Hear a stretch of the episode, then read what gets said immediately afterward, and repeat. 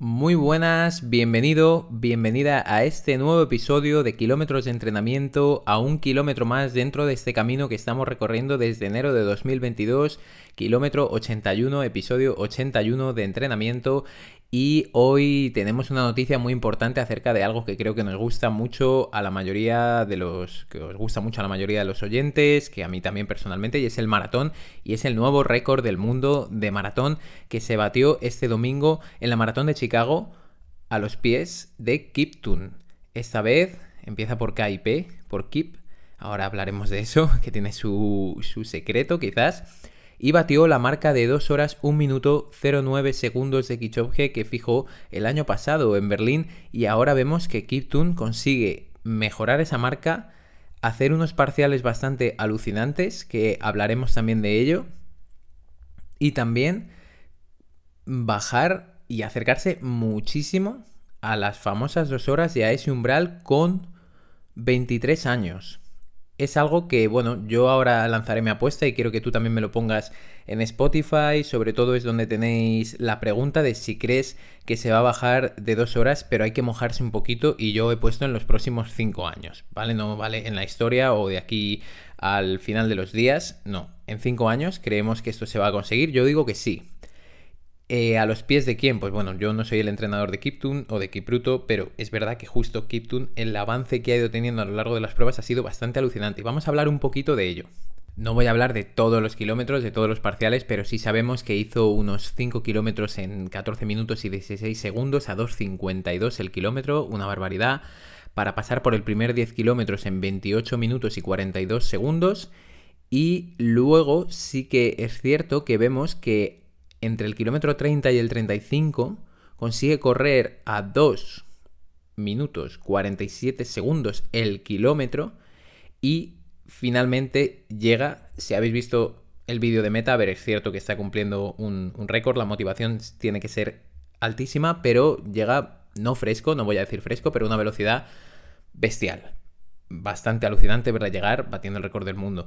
Pero es cierto que hay un punto ahí de motivación extrínseca importante, muy, muy importante, nada más y nada menos que el récord del mundo. Entonces, sabiendo esto y pudiendo analizar un poco más de los resultados, a mí no me gustaría irme, tanto ahí, sino porque estos apellidos que empiezan por K y P, KIP, y a veces en mujeres por CHEP, CHEP, están copando casi todos los récords del maratón, no todos, porque hay casos como el de Asefa, por ejemplo, no, el apellido no es así, pero vamos a ver qué tienen en común, ¿no? La mayoría de apellidos de la tribu Kalenjin, que a lo mejor te suena del material deportivo, no voy a decir de dónde, de qué superficie, empiezan por Kip para los hombres y por Chep para las mujeres. Es cierto que en este caso hay algunas variables según las subtribus dentro de los mismos Kalenjin. Y, bueno, ¿qué tienen en común? Pues lo primero es que viven muy cerca del Valle del Rif. El Valle del Rif es un valle muy grande que se extiende a lo largo de países como Etiopía, Kenia, también muy cerca de la frontera también con Uganda, que bueno, ahí sería la frontera de Uganda, la frontera este, que va a dar a Kenia en ese límite por la parte oeste de Kenia, y luego también llega a Tanzania. Eso es todo el Valle del Rif y casualmente he estado mirando y por curiosidad, mm, en coche, si fuéramos en coche, la distancia de donde nació Kichobge eh, a donde nació Kiptun y luego si queremos ir al pueblo de Kipruto, sería más o menos una hora y media, dos horas en coche, como mucho. Pero bueno, aparte de esta tontería directamente, ¿qué tienen en común y qué pasa en esta zona del mundo para que se den esta calidad y este nivel de corredores de larga distancia? Pues lo primero, pero no lo más importante, esto es un conjunto de todo, sería la experiencia.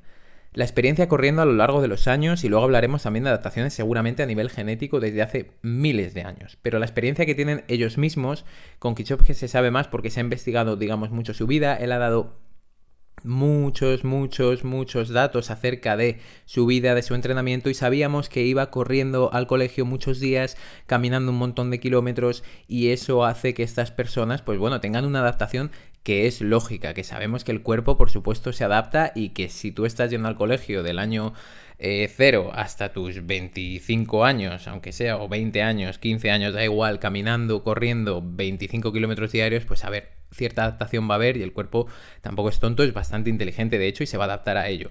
Esa sería una parte de la experiencia, pero hay otro factor que no es tanto la experiencia, sino esa seguramente selección natural que se ha producido a lo largo de los milenios, que es si es una zona donde la resistencia y donde los seres humanos han tenido que vivir mucho a través de estas capacidades por, por las largas distancias que hay para ya sea coger agua, eh, llegar a diferentes zonas dentro de este valle y dentro de estas zonas de África, han tenido que recorrer muchísimas distancias. Lo más normal es que a nuestros días estén llegando aquellas personas más preparadas en este ámbito.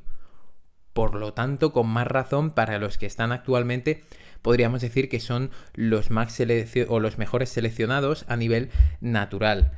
Otro factor muy lógico y es que las zonas o pueblos del Valle del Rif donde viven estos, estas tribus Kalenjin se encuentran entre los 1000 hasta los 2000 metros de altitud aproximadamente, hay algunas ciudades, y también es cierto que para ellos correr es de las pocas vías en las que pueden o por las que pueden conseguir un ascenso a nivel social y muchas de las personas se dedican a ello. De hecho, supongo, que esto es totalmente como digo una suposición, que a medida que se vayan batiendo más récords, cada vez más personas de estas zonas se dedicarán a la resistencia y a la resistencia en este caso de larga distancia para tener notoriedad y sabemos que bueno son zonas en las que el nivel de vida no es demasiado alto y creo que es una manera de poder ayudar a tu familia y poder sacarles digamos de allí o darles una oportunidad de vivir mejor. O sea que como ascenso social es muy importante. Y aparte de todos estos puntos de la altitud de la experiencia de las mejoras a nivel cardiorrespiratorio que se han podido producir desde hace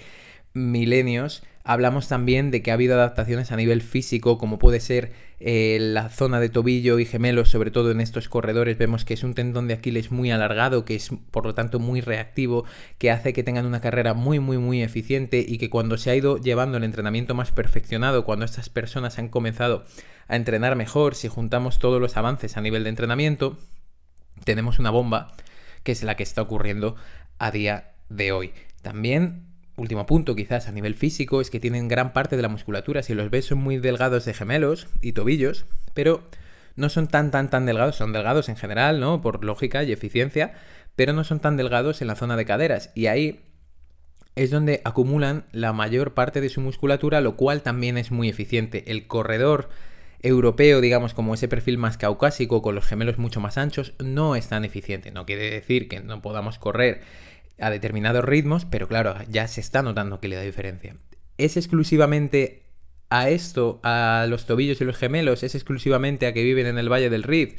¿Es exclusivamente que iban corriendo al colegio o incluso a coger aguas a grandes distancias? No, como vemos todo es común y lo que hace que los Kip con estos apellidos estén triunfando y los Chep, como Cheptegui, que en este caso es su nombre, también y nos dicen claramente, rápidamente, por esos apellidos, de dónde son, ¿no? De dónde vienen estos corredores tan buenos y que seguramente, como digo, yo aquí ya ahora sí voy a lanzar mi apuesta y es que en 5 años sí que es probable que puedan bajar de las 2 horas. Te digo 5 años por, como digo, y he dicho antes, poner una cifra pues aleatoria y decir, bueno, por poner una pequeña apuesta que no sea de aquí a 20 años, ¿no? Y que luego no nos acordemos.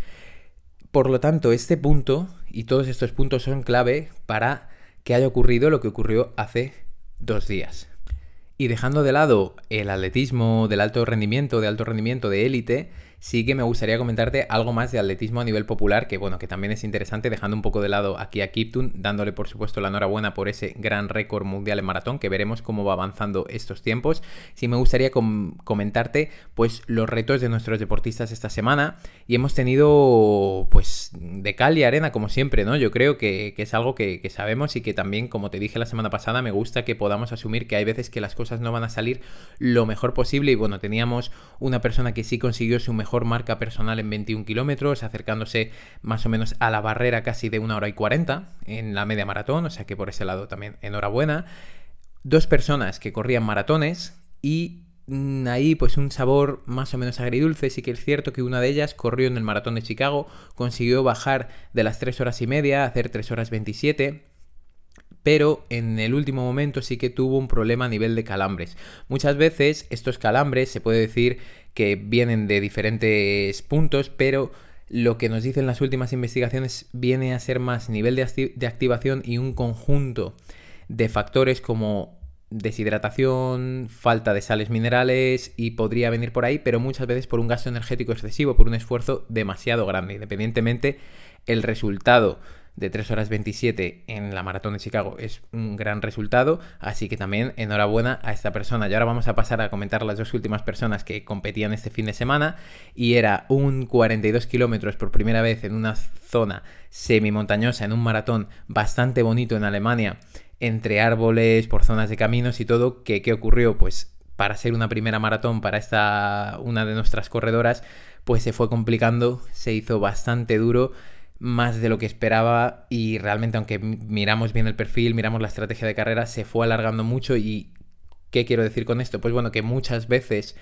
cuando vamos a un primer maratón, ya sabes que yo siempre lo comento por aquí, hay que tener ese punto de, oye, que podemos fallar, podemos ir a lo, no fallar, sino a lo mejor ir más lento de lo que planteábamos y eso es normal y una vez acabemos el maratón lo vamos a bajar a tierra, vamos a ver qué errores hemos podido cometer, si nos hemos precipitado con algún punto de la estrategia o no y en este caso fue sobre todo que el perfil no era excesivamente duro, era más duro, por supuesto, que una maratón de asfalto, pero ¿qué ocurre? Que todo se producía en tierra, todo era por caminos, tipo, pues, mm, senderos, como pistas, muchos de ellos, y entonces ahí siempre se va a correr normalmente más lento, existe un mayor frenado y normalmente también existe un mayor desgaste a nivel energético, que aquí a veces lo confundimos con en caminos de tierra suele haber menos impacto para tus articulaciones que en el asfalto, pero es cierto que en esos caminos de tierra vamos a encontrar, como digo, un mayor frenado, lo que a nivel de eficiencia va a ser peor y vamos a estar, como a nivel de eficiencia es peor, vamos a poder estar gastando más energía y ya sabéis que un gasto energético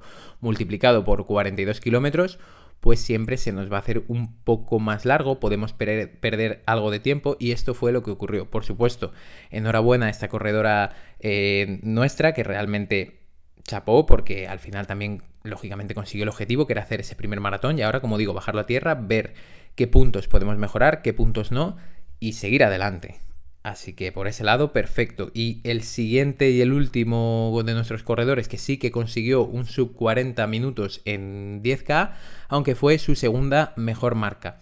¿Por qué? Pues aquí Dos factores principales, uno muy rápido, por supuesto el clima, eh, sabéis si estáis en España que este fin de semana ha hecho bastante calor y eso ha podido pasar factura, no esperábamos que fuera un fin de semana tan caluroso. Y el segundo factor es que esta persona está preparando, este corredor nuestro está preparando maratón y muchas veces no podemos matar dos pájaros de un tiro. No podemos matar dos pájaros de un tiro cuando estamos mejorando muchísimo para maratón. De hecho, es que esta persona está mejorando muchísimo. Además, sé que es oyente del podcast, así que desde aquí le saludo porque, mm, porque sé porque lo está mejorando. De, hecho, hemos estado hablando esta misma mañana acerca de sus ritmos, de cómo plantear a partir de ahora lo que nos queda para llegar al maratón de Valencia bien. Y claro, le da miedo dar un salto muy grande en los ritmos, pero es cierto que la mejora en ritmos ha sido bestial. ¿Y qué ocurre? Que cuando apuntamos a maratón y queremos mejorar nuestras marcas o llegar con calidad, digamos, o con muy buena seguridad al día de la carrera, con mucha seguridad, nos encontramos que a veces las marcas de distancias inferiores se pueden ver en cierto modo mm, perjudicadas. No se pueden mejorar quizás tanto como querríamos porque estamos mejorando nuestra capacidad para correr el maratón, lo cual va a hacer que desarrollemos unas fases de entrenamiento y de rendimiento fisiológicas, que de eso hablaremos hoy. Vamos a estar más cerca del primer umbral y en la fase 2, que ahora te sonará cuando ya de paso al episodio. Y no vamos a estar tan cerca de ese segundo umbral donde vamos a poder incluso correr un 10 kilómetros. Entonces no podemos ir a por todo a la vez. Como digo, no podemos matar dos pájaros de un tiro. Y ahora creo que hila muy bien con lo que vamos a hablar hoy, con el tema de aeróbico anaeróbico.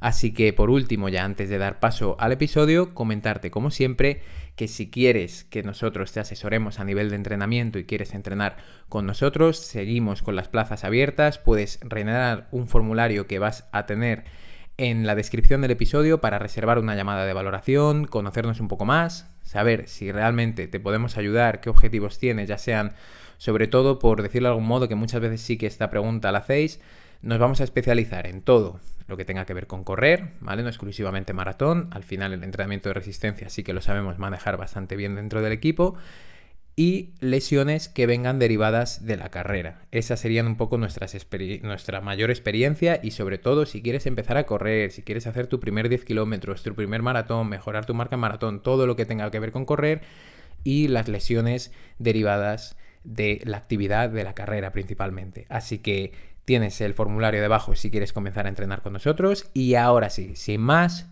doy el paso a este nuevo episodio de aeróbico o anaeróbico, esa no es la cuestión. A por ello.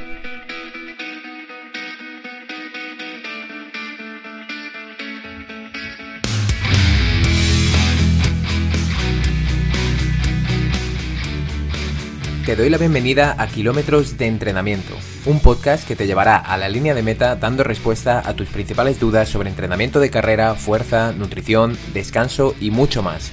Soy Javier Calvo, entrenador de corredores de larga distancia especializado en maratón y con este podcast espero ayudarte a cumplir tus objetivos. ¡Empezamos! Pues seguro que más de una vez has escuchado los términos aeróbico y anaeróbico. Estos hacen referencia a la intensidad de tu entrenamiento de carrera normalmente, pero también de resistencia en general, un entrenamiento con componente cardiorrespiratorio, con un estímulo en ese sentido, a nivel de resistencia, normalmente de la capacidad de resistencia. Podríamos definirlos como fases, el aeróbico y el anaeróbico, y también como umbrales, porque dan nombres a diferentes fases y a diferentes umbrales. Así que vamos a ir entrando poco a poco en ello.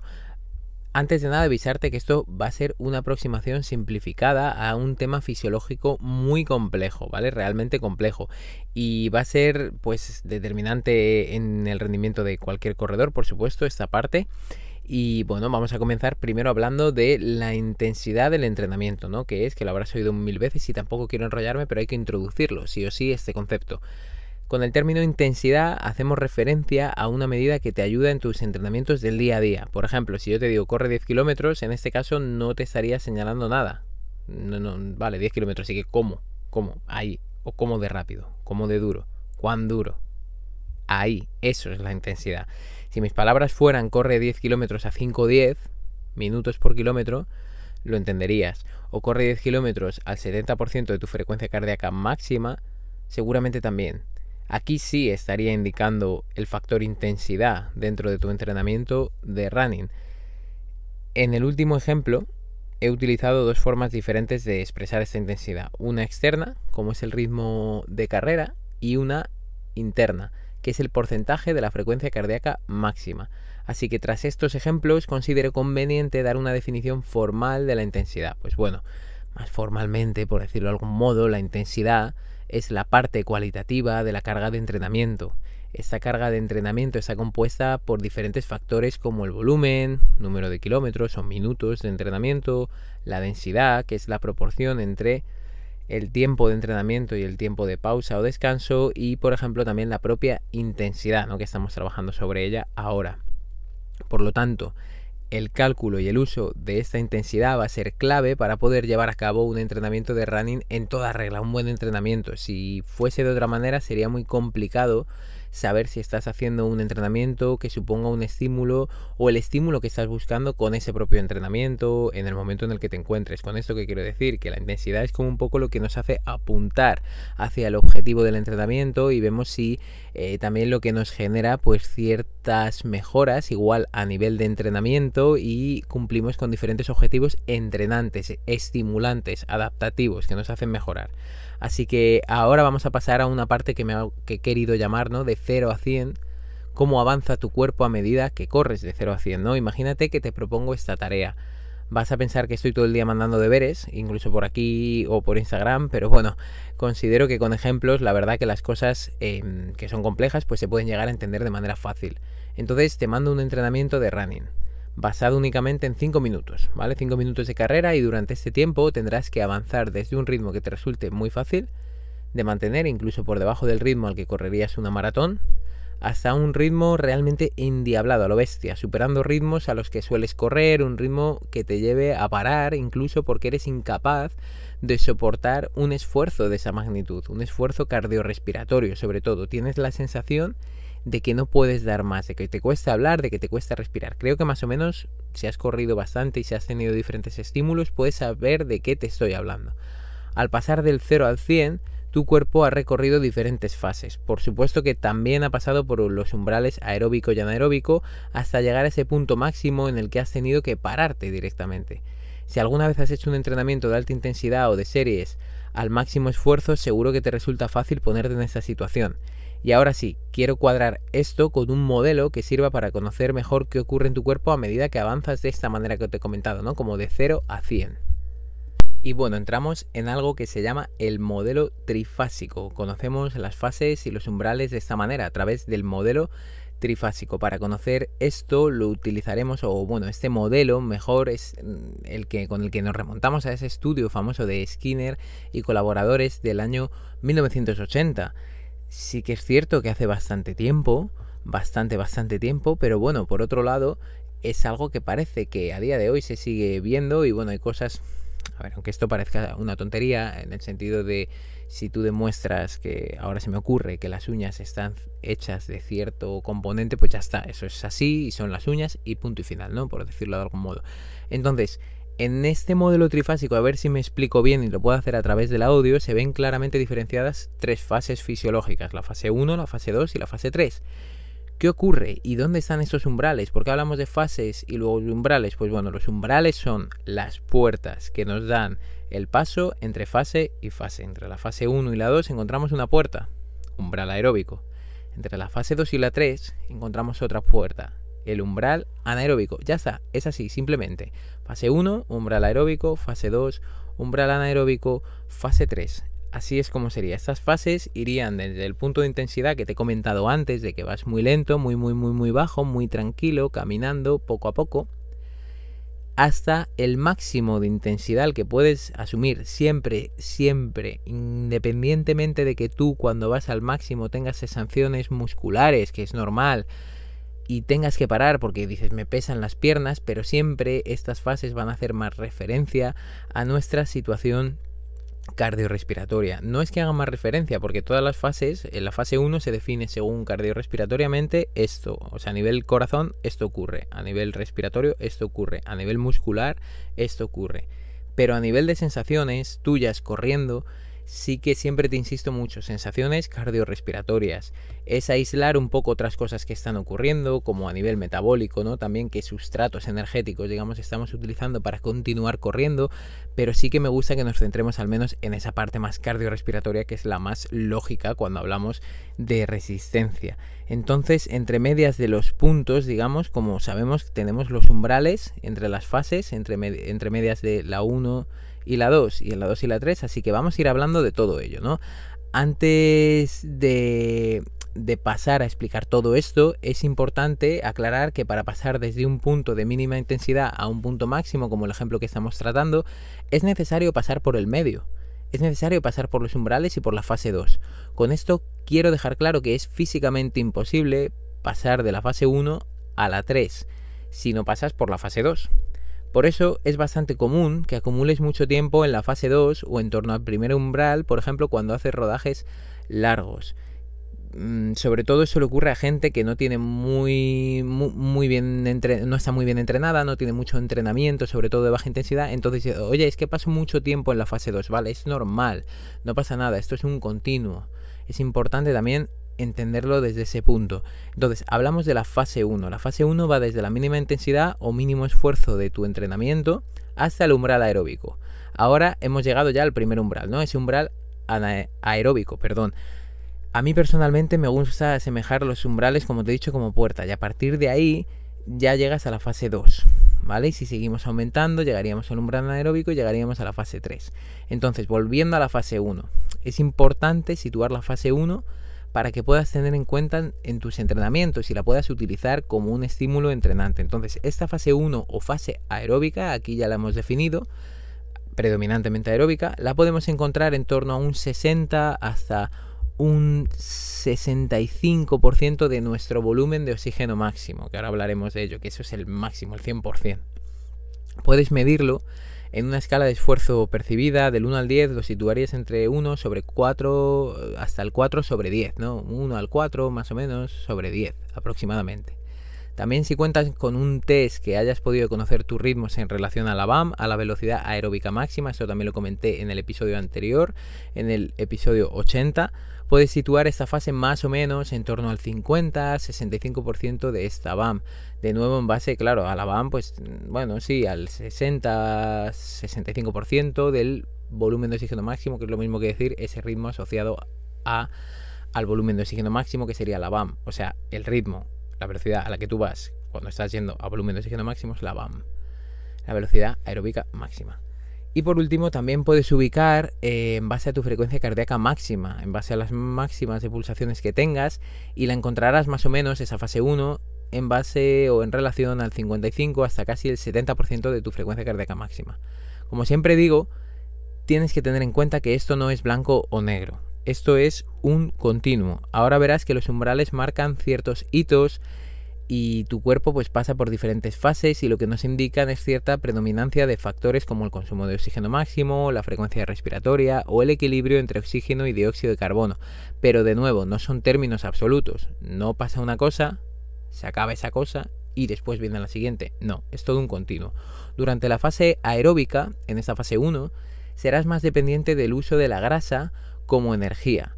Cuidado aquí, ¿vale? Es importante, porque esto no quiere decir que quemes más grasa entrenando en esta fase, que quemes grasa del cuerpo, no, sino que vas a utilizar la grasa en mayor medida como sustrato energético que los hidratos de carbono. Y para correr, o sea, para qué te está dando la energía para correr, los hidratos o la grasa. Pues bueno, puede ser que en esta fase en mayor medida esté utilizando la grasa, pero la grasa como un sustrato energético, no la grasa del Michelin que tengo ahí a la derecha, no, no es esa grasa, ¿vale? No es el Michelin, es importante, de verdad, esto explicarlo.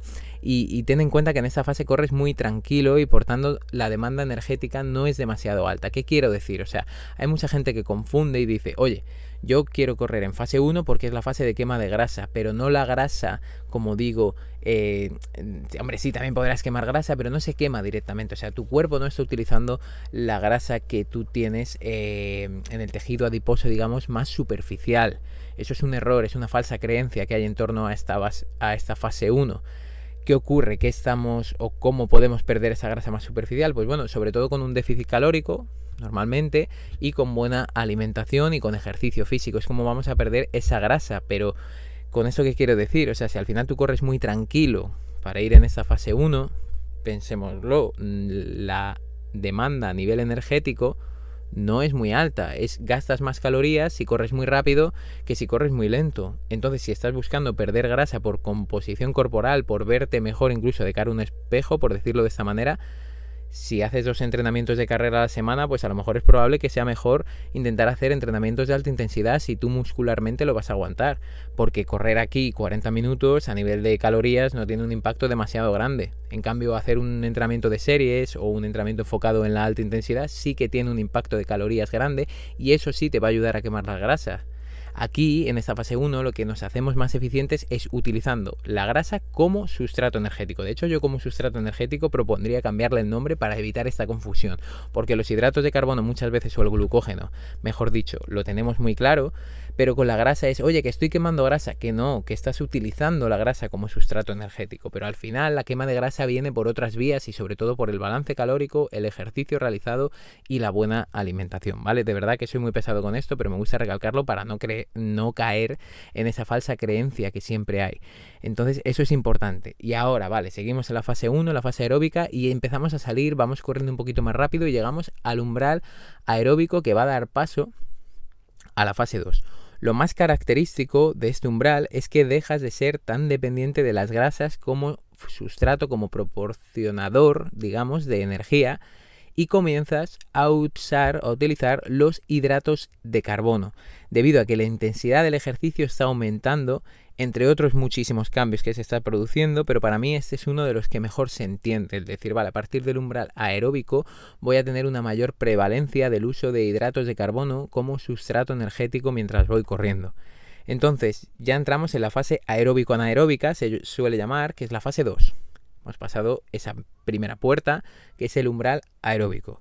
A partir de ahí entras en la fase 2, que como he dicho es mucho más dependiente del glucógeno, o sea, de los hidratos de carbono, para proporcionarte esa energía necesaria. Por supuesto, también va a haber cambios en tu respiración. Tu frecuencia respiratoria irá en aumento, al igual que tu frecuencia cardíaca.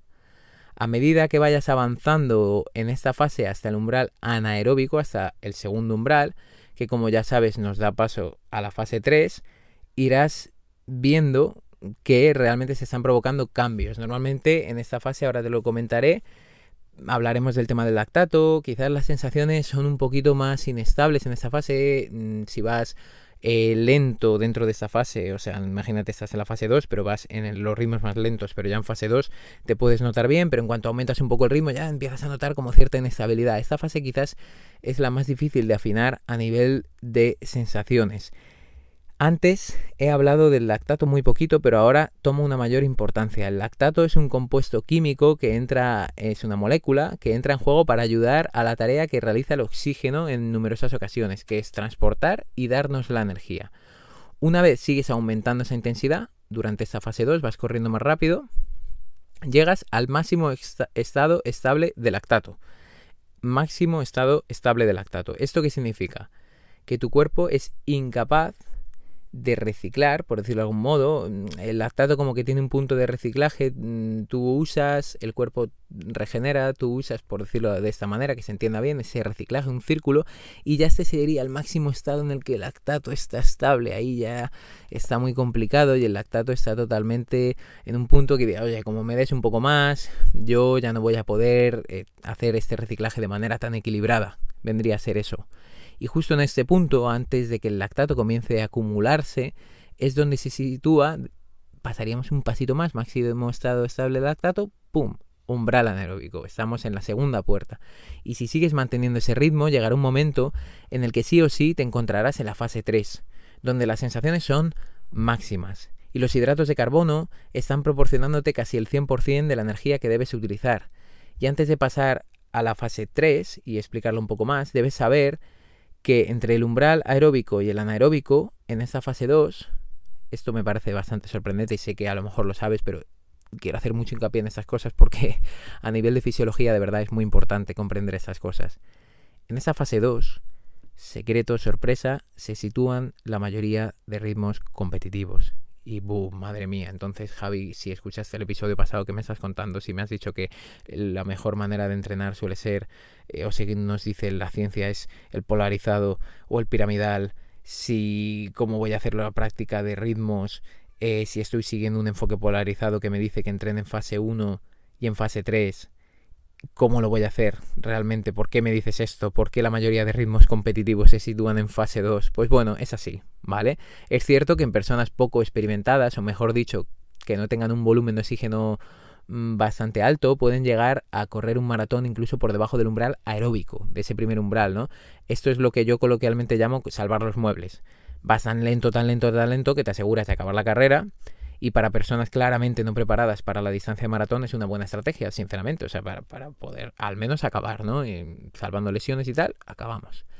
Pero volviendo al tema clave, es que muchas de las carreras que quieras hacer a tu máximo, al máximo que puedas en esa distancia, se producen en esa fase o se realizan en esta fase 2. Por eso el entrenamiento aquí es importante también.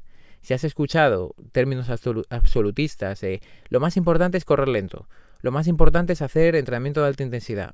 Pues no te fíes, porque todo depende del momento de la preparación y de los objetivos de la misma. Deben responder a tu contexto y a tu situación actual. A veces toca entrenar a ritmos competitivos y eso no tiene por qué ser malo si está bien planificado. De hecho, para muchas personas que entrenan muy poco en esta fase de intensidad, luego suele ser difícil mantener ritmos altos pero centrados en la larga distancia. O sea, entrenan muy poquito en fase 2 y son incapaces, por ejemplo, de mantener un ritmo exigente proporcional a una media maratón, por ejemplo, porque no lo han entrenado y es normal. O sea que eh, en esta fase también entrenar es clave. Tenemos que diferenciar entre estímulos de entrenamiento o estímulos entrenantes, que ahí sí, si aplicas, por ejemplo, un modelo más o menos polarizado y lo intentas, pues lo más entrenante o lo más adaptativo para ti va a ser entrenar lento y luego entrenar a tope, por decirlo así fácil pero diferenciar entre ese estímulo y luego el estímulo que quiero dar de práctica, de competición, de que me voy a lanzar a practicar para esa media maratón que tengo dentro de seis semanas o dentro de ocho semanas, ¿vale? Eso es importante diferenciarlo.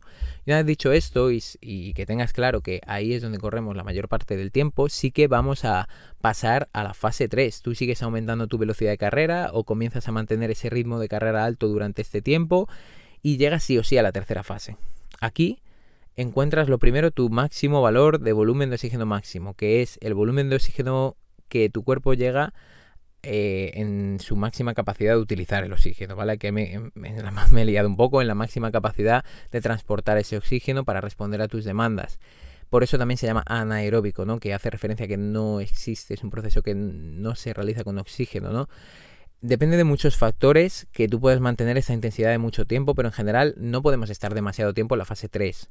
El ritmo tiende a descender y tus sensaciones son máximas y tu ritmo también debería ser un ritmo casi máximo. Te acercas también mucho a tu frecuencia cardíaca máxima y llegas a un punto donde sí o sí tienes que parar porque la acumulación del lactato que antes comentaba ya genera un estado que se llama de acidosis, de ahí lo del ácido láctico, que tu cuerpo es incapaz de soportar. Por eso también muchas veces como, no, es que no voy mal de, cardio, de respiración, no voy tan mal, pero tengo una sensación de también de cansancio en las piernas. Bueno, también es esa sensación ya casi globalizada, que a veces como vas a tanta intensidad es difícil discernir entre qué es esto, cardio, piernas, eh, pero bueno, vamos a ver de dónde viene este problema, ¿no? A veces es difícil discernir realmente en qué está ocurriendo, ¿vale? En este caso, pero sí, al final es ese estado de acidosis que el cuerpo no es capaz de soportar. Y seguramente no tengas un, un medio, hay gente que sí lo utiliza, pero para medir la concentración del lactato en sangre, pero igualmente ya te adelanto que en este caso y en esta fase y cuando tengas sensaciones máximas será bastante alto, esa concentración de lactato será alta. Esta situación de acidosis genera una sensación de gran esfuerzo en tu cuerpo y por tanto tiendes a descender el ritmo para volver a las fases anteriores o directamente tiendes a pararte por completo porque ya efectivamente no puedes continuar más. Y aquí hemos ido pasando por todas ellas. Hemos hablado de la fase 1, del umbral aeróbico, incluso por sensaciones de lo que tienes que sentir, de la fase 2 y de esa fase un poco más quizás indeterminada, incluso a nivel de sensaciones, de pulsaciones, que es un poco donde también encontramos a veces nuestros ritmos competitivos. Luego hemos hablado del umbral anaeróbico y finalmente hemos llegado a la fase 3. Se recuerdan que antes de llegar a ese umbral anaeróbico, el máximo estado estable del lactato, que también es un concepto muy importante. Y entonces, vale, muy bien, Javi, perfecto, super masterclass, genial, me parece genial, pero ¿cómo puede ayudarme esto a mí en mi entrenamiento? Pues bueno, teniendo en cuenta todas estas fases y los umbrales aeróbico y anaeróbico bien claros, es importante saber que para que te puedan servir en tu entrenamiento, tenemos que primero conocerlos y luego utilizarlos correctamente, como te he dicho.